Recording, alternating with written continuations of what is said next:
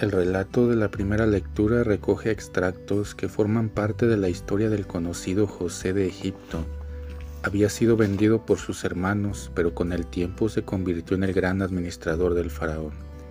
La lectura comienza diciendo que todo Egipto empezó a tener hambre. Los hermanos de José también empezaron a pasar hambre y sin saberlo fueron a pedir ayuda al administrador. El texto revela este encuentro, a diferencia de ellos, José pronto lo reconoció. Lo que parecía convertirse en el momento de la venganza se convierte en un lugar de discernimiento.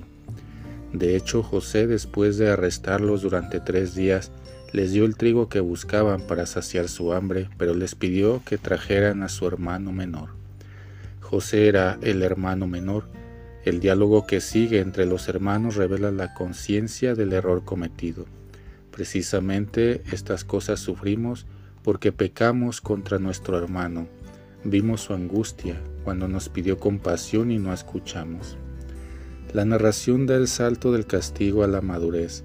Debemos ser sensibles a las angustias que experimentamos. La angustia es la clave para acceder a los planos más profundos de la vida. No responder a la angustia es un anestésico, nunca cura la herida, solo disfraza el dolor.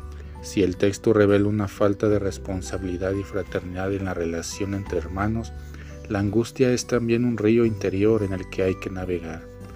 Al constituir el grupo de los doce, que podemos leer en Mateo 10 del 1 al 7, Jesús señaló que todos los discípulos deben ser maestros de la sensibilidad, en la atención a los dolores del mundo, en el respeto al tiempo y a la historia de cada uno, la gran noticia que se anuncia no es una doctrina o una teoría, sino el reino de los cielos que está cerca. Dios está siempre con nosotros.